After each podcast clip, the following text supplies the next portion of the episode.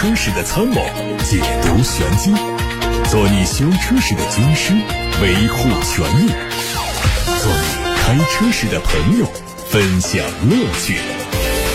调频九二七，傍晚六点半，董涛说车，只和车友在一起。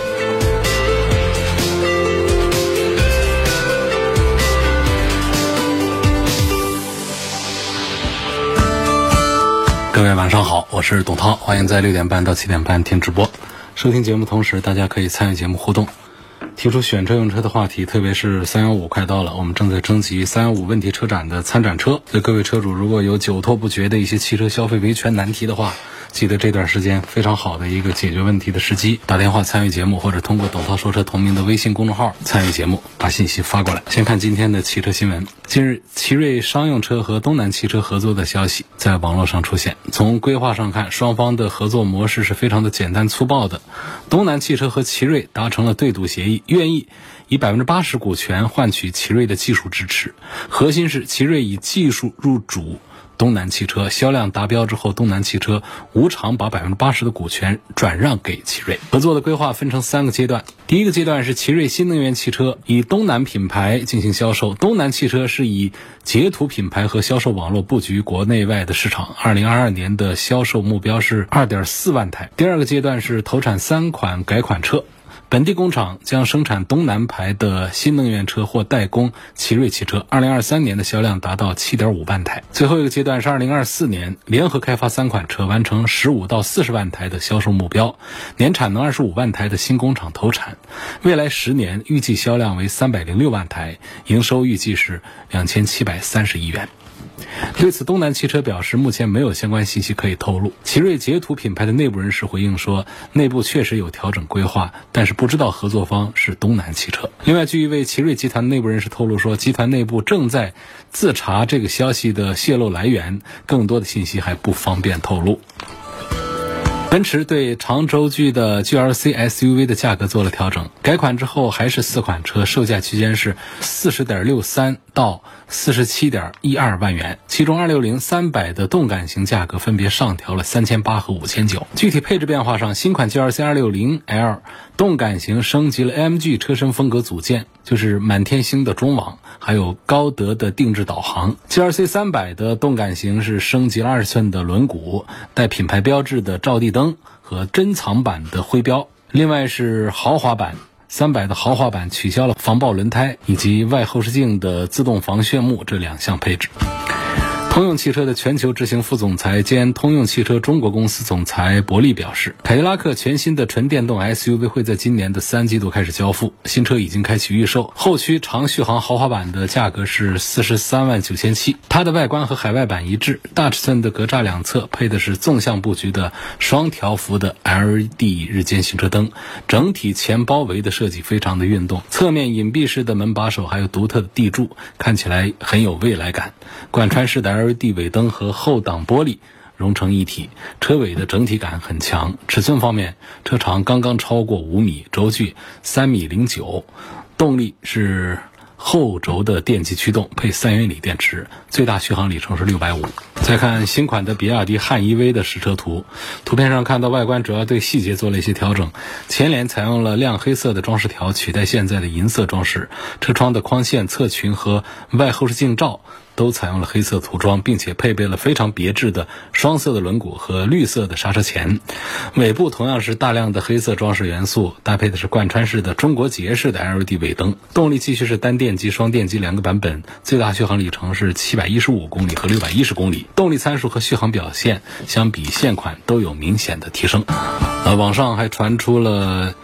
新一代的红旗 H 五的路试照片，实车有望在四月份的北京车展上首发。测试车只针对少量的外观细节做了一些伪装，整体的尺寸相比现款有小幅度的提升。前脸给人以小号红旗 H 九的感觉，但是看上去要更显运动年轻。车尾是加进了镀铬装饰的贯穿式的箭羽状的尾灯，配上了双边两出式的镀铬排气，很精致。内饰参考此前的谍照，会采用全新的风格，有。大尺寸的中控竖屏和奔驰的 C 级很相似。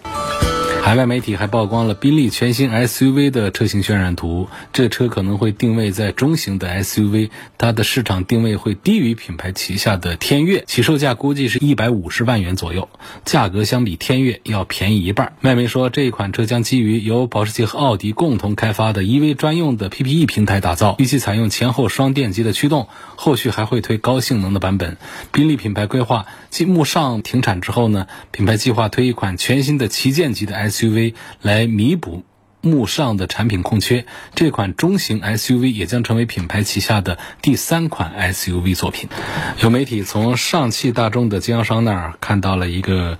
新款威然的配置信息，这车传说是三月十三号上市。参考以往上汽大众小改车型的定价策略，估计五款车型的价格区间应该在二十八万多到三十九万多。基于这次曝光的配置信息来看，除了入门的商务版之外呢，升级了十点二五英寸的液晶仪表和十二英寸的悬浮式的中控屏。另外，全系还升级了三点二版本的智联车网，还有西部的安全气囊和预通风功能以及电子换挡。根据不同车型，主要是增加。加了驾驶辅助和一些便利性的配置。沃尔沃官方透露说，正在和多家合作伙伴共同开发一款新型的无线充电技术，并且在城市道路上进行集成和测试，从而评估它应用于未来纯电动汽车产品的潜力。据了解，充电车只需要停在嵌入道路中的无线充电装置上呢，就可以启动自动的充电功能，驾驶员是不需要下车，操作非常的便捷。对于沃尔沃 x C 四零纯电动来说，这个无线充电的功率可以超过四十千瓦，充电的速度呢堪比五十千瓦的直流快速充电桩，比接线的十一千瓦交流充电桩快了四倍左右。又有一家传统造车巨头宣布抛弃燃油车，进军电动车领域。韩国现代日前发布了一份全新的战略规划。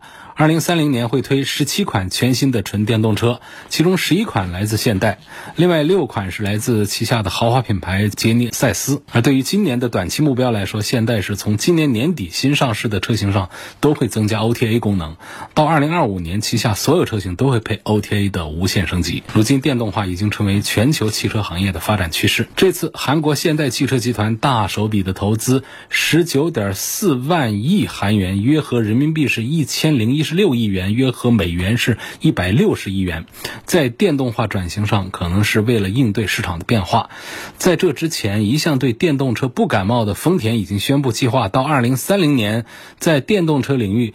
投资八万亿日元，约合美元是六百九十多亿。相比之下，韩国现代汽车集团在纯电车上的投资十九点四万亿韩元，并不算是十分的激进。星途追风女神版已经上市，售价分别是十一万九千九和十二万九千九。新车的外观和内饰采用了克拉绿和浅绿的配色，很有质感。配置上增加了五百四十度的全景高清倒车影像，还有盲区监测头。等舱航空座椅以及前排座椅的通风加热等等，动力用的是一点五 T 和一点六 T，分别匹配的是九速的 CVT 和七速的湿式双离合变速箱。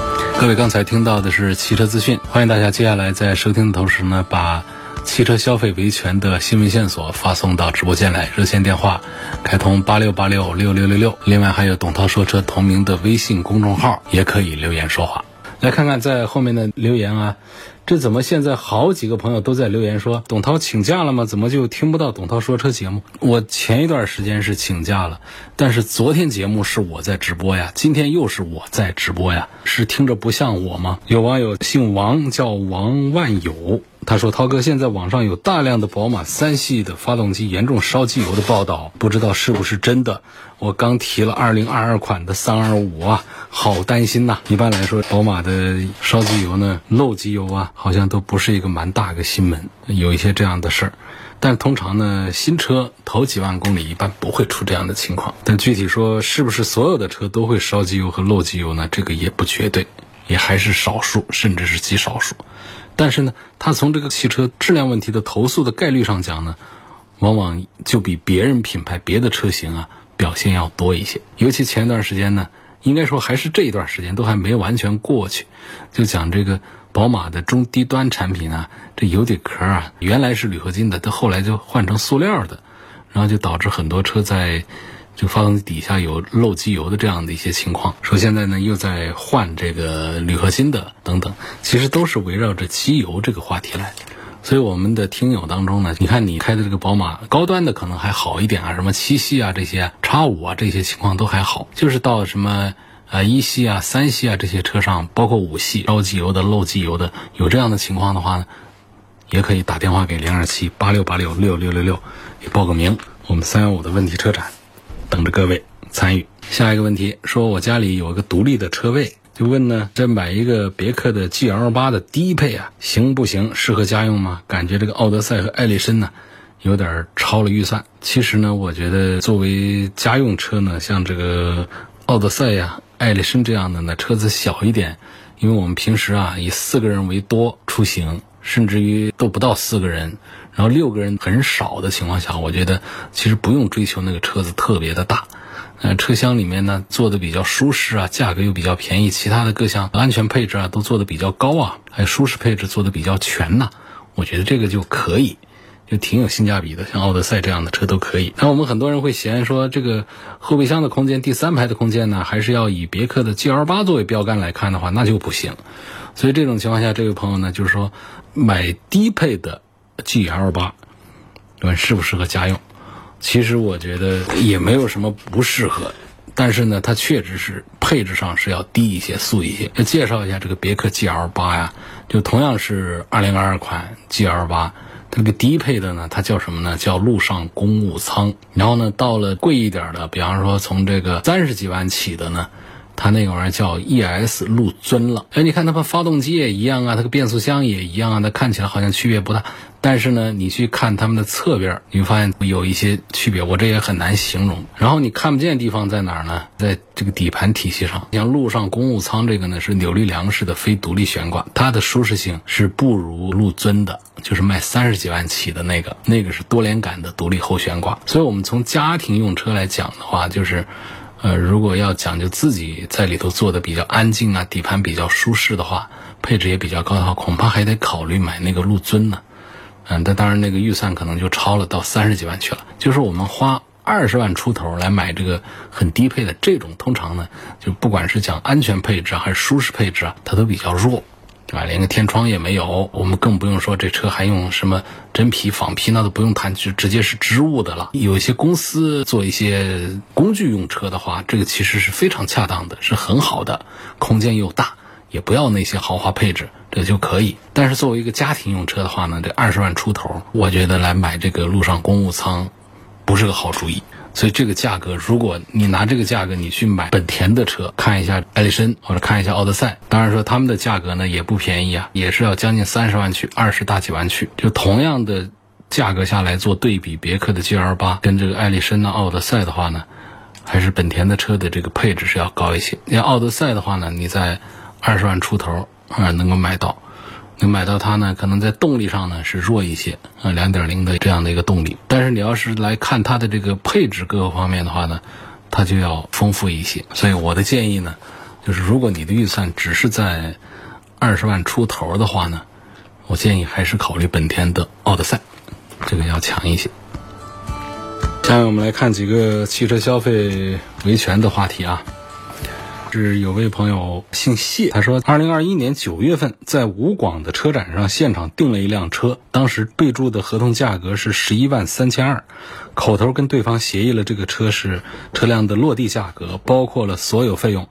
后来准备提车的时候呢，对方说合同上只是车辆价格，不承认合同价格是落地价。我现在也没有任何的文字的协议能够证明对方承诺十一万三千二是车辆落地价。我希望对方把一万块钱定金退给我。但对方不愿意退，也就是说这个事儿都扯了两年了，还没把它扯清楚啊。合同备注的价格十一万三千二，如果你没有特别的标注文字说这是落地价的话，它通常就代表了是车辆的裸车价格，这是行业的基本的规矩。那么你口头协议说这是一个落地价格，这显然是我们在办事儿上不牢靠，不太稳当，所以现在这个皮是很难扯清楚。有位姓向的朋友说，他的车是凯美瑞，在武汉景田民生武昌店广丰的车。这车现在公里数不到四万公里，每开三四千公里的时候，机油啊几乎就烧完。4S 店给我延保了三年，换成了全合成的油，每一万公里更换一次。但是我的车呢，现在只能跑两三千公里，机油就剩下一丁点儿，机油灯也会报警。但是呢，4S 店不给出明确说法，想要维权，好吗？欢迎这个车到我们三月十五号的三幺五问题车展的现场来呀！也还有朋友，这是在中环商贸城买的一个本田缤智。他说元月份在这家店买的车，当时承诺送五千块钱油卡，说这个油卡是加油打五折的。后来一直拖着没给，拖到现在才寄给我。我发现油卡上写的是九六折。我问销售，他们说他们店的油卡都这样的，并且合同里写的就是打折油卡，也没写是打几折的油卡。现在这个销售已经离职，也不管了。我认为存在消费欺诈。另外呢，提车的时候我问门店要机械钥匙，门店说有遥控钥匙就行了。后来因为车门锁住开不了，我去找他们才给了我机械钥匙。车子的一键启动功能也出现过故障。打电话反映，客服说这家店啊是二级经销商，经常出现问题被投诉。一键启动系统是他们自己家装的，不是这款车原带的。觉得这家店存在消费欺诈，希望节目组能帮我维权。所以大家买车呢，尽量的还是到四 S 店去啊。二级啊，它可能会在价格上有略微的一丁点儿的优惠，但是呢，确实是在权益上、在安全度上啊，这个保障啊，还是没有四 S 店那么高。四 S 店在厂家那儿都压着钱，接受厂家的监督管理，是一种合作关系。所以，包括四 S 店投入也都比较大。像媒体的批评意见呢，至少一部分四 S 店还是会认真的听取，啊，做一些修订。但是呢，像这个二级，它往往投入也比较小，厂家也管不了它，所以它有一些不规范的操作，往往会让我们车主出现一个投诉无门的情况。你这个事儿里面，这是卖车的时候常见的一些套路了。所以关键就是我们的消费者呢要有一些经验，就分享给大家，就是口头说的油卡是打五折，然后也一直没给你，这就是极不规范的这个事儿。他能把这个九六折寄给你，这就已经是很不错了。你现在你说。当时他怎么承诺的？给五千块钱的油卡，用什么形式承诺的？就口头承诺。我建议你就别追究了，销售员都已经离职了，他不离职，他说我没说过，你拿他一点办法都没有，自己气自己。从一开头就不要怪对方了，就怪自己，啊，就恨自己，怎么当时就那么的相信他，那么的粗心大意，没有一个文字的东西，哪怕签一个随便一个小纸条，上面签个字，按个手印，盖个章。不管他离职不离职，只要盖了这个店的章，这店也跑不了，那我就可以找这个店里来索要权益啊！你那口头说的这个油卡的事儿，你现在说我非要找店里把这个油卡给换过来，这我认为是基本上是可能性为零，这种事儿就别争了啊！而你看还有其他的规范，就是一台车上两把钥匙，一个遥控钥匙，一把机械钥匙，是吧？机械钥匙还不给，这是多么不规范的个事儿啊！我买这车，你还跟我留一把钥匙，这我车要丢了，这算谁的？这种事儿就是发生在二级里面，要在四 S 店里面的这么低级的错误，那肯定是不会犯的，不会出现的。这种情况，我觉得在二级买的这样的一个车，想把这个投诉把它给掰过来，把它整清白啊，我觉得是太难了。所以这车即便是停到我们这个三幺五的问题车展的展会现场上去，我判断呢，也都不知道找谁来把这个问题可以解决好。下面一个投诉是关于本田的雅阁，说在二零一五年买车的时候啊，花了三千多块钱买了一份安心服务险。这份保险的保障范围啊是十年或者十八万公里之内发生非人为原因的车辆组件损坏的时候理赔。现在我这个车油封漏油，需要拆发动机做大修，对方呢是以没有在指定的门店保养为由。拒绝理赔，我的车它既没到十年，又没到十八万公里，并且一直都是按时保养的，就我觉得很不合理。希望节目组帮我维权，这事儿就比较有意思。没在指定门店保养，你现在能不能拿到证据？通常我们都有一个保养手册，那本书像书一样的一个东西，那上面的每一次保养都做记录、做盖章，或者我们也保留了每一次去做保养的工单、发票这些东西的话。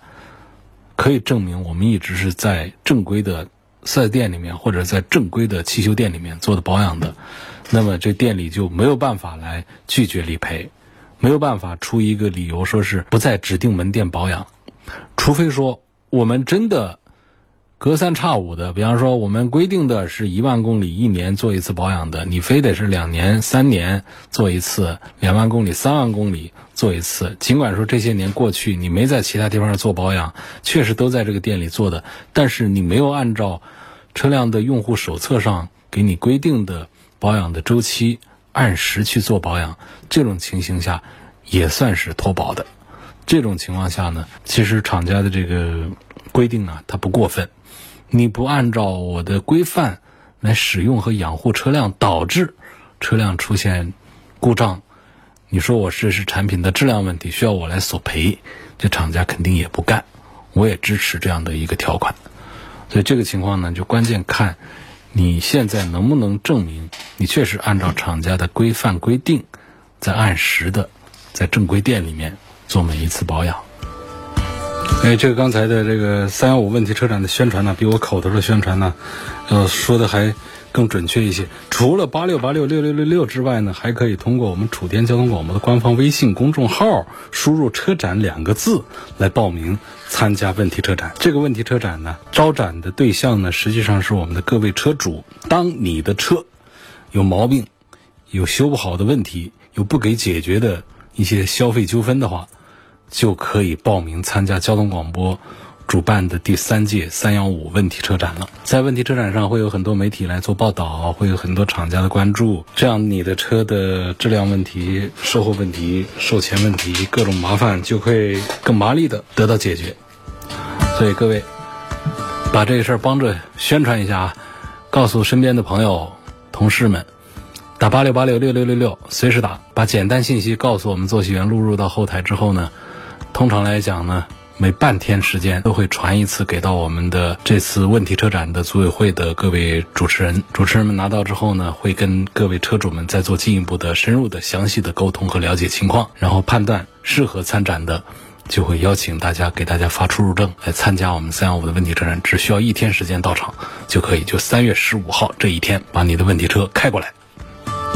看来自董涛说车微信公众号后台的一些问题啊，三缸奇骏便宜两万，值不值得买？感觉他们的发动机参数很牛啊，看参数确实不错，包括你开它，你也不觉得它是个三缸，你开它你还会觉得还挺有劲儿的。就是本身这种三缸机啊，它没谁说它是动力弱，而是说这个三缸这个话不好听，你说出去这是个三缸机。那么它便宜两万块钱，值不值得买？就是单纯的从这个车上来讲呢，我其实觉得。倒是也可以买，不过我又不赞成买，就在于哪儿？就是我判断，就奇骏三缸机这个坎儿是过不去了。这三缸这个奇骏，我判断它就卖不好了。那么你就是便宜了两万块钱，买了一个在市场上卖的不好的一个非主流，这事儿还是个吃亏的事儿。从到后来的保值率啊，到各方面讲的话呢，还是有吃亏的。所以呢，我就不赞成，呃，因为便宜两万块钱，我们来买一台这样的车。这还有朋友问呢，宝马 X5 这 2.0T 的发动机马力够用不够用啊？我平时就在市区用啊，偶尔下下高速。可知宝马 X5 的这个 2.0T 的发动机的马力有多大吗？两百六十多匹。可知道零百提速是多少吗？六秒九。这什么概念？就在大街上，你就数，数一百台车。就是从概率上讲啊，就是不到百分之一的概率能找到一辆车是六秒多钟的零百提速的，所以除非说你驾车的技术超过了百分之九十九点九的人了，那这种你可能开着二点零 T 啊，开这个六秒多钟的零百提速你还觉得肉，否则的话，如果说你就是那百分之九十九的人，就是主流的大众化的这些的话，这个六秒九你是绝对是用不着的。通常讲，像这种大型的这个 SUV。这个提速在个八秒钟左右啊，我们就够了，其实就是够用了。六秒多啊，就富余了有个一两秒钟就。当然不是说我们在做比赛啊，就是讲比例，就是说这当中啊，有百分之二三十的动力，你几乎都用不着它，就是一个富余的储存。有存量当然是好的，所以这个很多朋友在关心这些大车上，包括一些 D 级大车上。啊，也喜欢用这个低配的车型上这 2.0T，让大家觉得是这叫小马拉大车吗？告诉大家真不是，提速个个都特别快。啊，为了降低成本，为了环保，为了减排，做了这么一个低排量的一个高功率的发动机安上去的。就像刚才说那个三缸机一样的，说奇骏的三缸机，大家去四 S 店试驾一下，有多少人会觉得它慢呢？不是慢的问题，而是三缸机啊，就是在我们中国消费者这儿这个心理上的这个障碍，这个坎儿，它就过不去。所以说，到了叉五，到了七系上，说这车我开了一个二点零 T，好多人他就过不去，就得是六缸起步，就得是三点零 T。再看下面这个问题，投诉的是起亚，每一次刹车都有异响，去四 S 店修了几次都找不到原因。工作人员说是正常的，想维权。正常的车刹车哪来的异响？这肯定是个问题啊！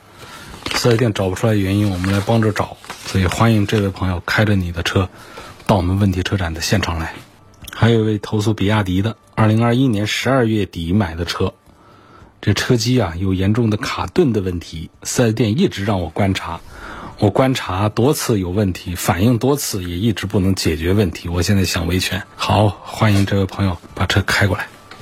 有位朋友说，我去年在东西湖的别克四 S 店买了一辆英朗，半年不到啊，油漆全部发黄。4S 店说我停车地方有问题，可我邻居四五个人都停白色的车，人家跟我停一个位置，人家车就不发黄，只有我的车发黄。4S 店给不出合理的解释，只跟我说让我自己找地方鉴定啊，如果有问题他们再处理。最后我自己花两百块钱抛光油漆。后来我向外面的修理店了解，这辆车底漆可能是没做好。呃，我有从事汽车销售工作的亲戚也说我这车有问题。这是我的第一辆车啊，当时买的时候也不懂车，价格买贵了不说呢，出了问题还没人管，感觉受欺骗，想在节目里分享我的经历。那你这位愿不愿意参加我们的问题车展呢？你前面有照片也能说明问题。这位朋友说，我二零一五年买了个观致五，倒是没什么大问题。就现在目前观致退出了湖北市场，整个湖北省内都没有一家 4S 店，车子出现小故障啊、保养啊，他都没地方去。我们有个车友群，大家都担心后续售后有问题。两句话来，第一句话，多次劝大家不要买这些长得不好的品牌嘛，就像秧苗、树苗一样的。这个品牌从一开始出来长得不好的时候，就一直提醒大家不要买那种小众的品牌、小众的车型。它一出问题啊，吃亏的就是我们消费者，很麻烦那个事儿。第二句话呢，就是我欢迎你们这个车友群呢，集体的带着你的观致车啊，到我们的问题车展的现场来，啊。有多少来多少，我们的场子足够大，一起过来。你观致虽然说退出湖北市场，但是你没有宣布关厂啊。